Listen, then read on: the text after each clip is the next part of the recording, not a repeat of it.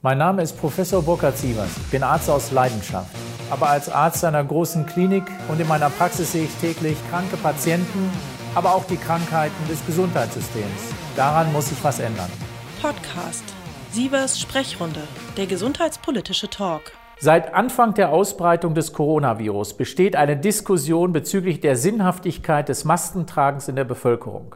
Zunächst wurde von sämtlichen öffentlichen Stellen ausgesagt, dies sei nicht notwendig, nicht sinnvoll und nicht zielführend und dass man mit der herkömmlichen chirurgischen Mund-Nasen-Maske nicht ausreichend geschützt sei.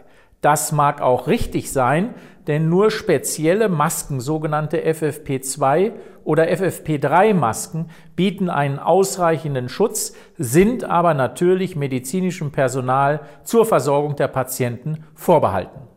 Wichtig ist aber gut zu unterscheiden zwischen einer Mund-Nasen-Maske und einem sogenannten Mund-Nasen-Schutz, einem Community-Schutz. Die Maske ist medizinischem Personal vorbehalten und auch medizinisch zertifiziert. Ein Schutz ist dahingegen etwas, was keinen Anspruch auf eine medizinische Zertifizierung hat und damit auch keinen Anspruch auf bestimmte Qualitätskriterien. Nun ist es für einen logisch denkenden Menschen schwierig vorzustellen, dass ein Stück Stoff vor dem Mund und vor der Nase nicht doch in irgendeiner Form einen gewissen Infektionsschutz bietet. Natürlich ist der Schutz abhängig von der Stoffqualität und auch von der Passform des Schutzes und bietet möglicherweise keine ausreichende Sicherheit.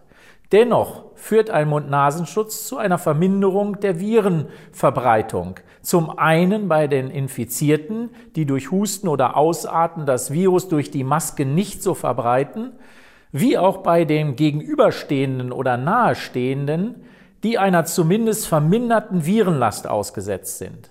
Es ist nicht auszuschließen, dass für den Krankheitsverlauf auch die Virenlast, also die Menge an Virus, die man einatmet oder die man abbekommt vom Gegenüber oder den Umstehenden und mit denen man sich dann infiziert, eine wesentliche Rolle bezüglich des Krankheitsverlaufes und der Krankheitsintensität spielt. Selbstverständlich wurden von Anfang an Patienten mit nachgewiesener Corona-Infektion in häusliche Quarantäne verbracht und auch mit einem medizinisch geprüften und zertifizierten Mund-Nase Schutz beziehungsweise einer Mund-Nase-Maske ausgestattet. Problem ist, dass trotz der recht hohen Testanzahl in Deutschland eine erhebliche Dunkelziffer an infizierten Patienten besteht, die noch keine Symptome haben und sich noch in der sogenannten Inkubationszeit befinden. Hierfür ist sicherlich ein Mund-Nasenschutz hilfreicher und wirksamer als gar kein Schutz. Selbstverständlich und zwingend muss sichergestellt werden, dass medizinisch benötigte und medizinisch zertifizierte Mund-Nasen-Masken für den medizinischen Bereich und auch für das medizinische Personal in ausreichender Menge zur Verfügung stehen. Das ist im Moment ja recht schwierig mit der Beschaffung, da ja die ganze Welt sich augenblicklich um diese Schutzmaterialien streitet. Die Bevölkerung könnte sich außerhalb der häuslichen Umgebung, zum Beispiel beim Einkaufen oder Spazierengehen, jedoch mit einem aus Textilien hergestellten Mund-Nasenschutz, dem sogenannten Community-Schutz, einem Schal oder einem Tuch vor Mund und Nase schützen. Dies wäre auch für diejenigen hilfreich, die bei der Arbeit einen 1,5 bis 2 Meter Abstand nicht einhalten können.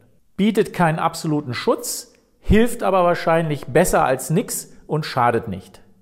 Wichtig ist der begleitende Hinweis, dass dadurch natürlich nicht die Abstandsregeln und Hygieneregeln außer Kraft gesetzt werden und diese absolut zuverlässig und zu jedem Zeitpunkt beachtet und wenn möglich umgesetzt werden müssen.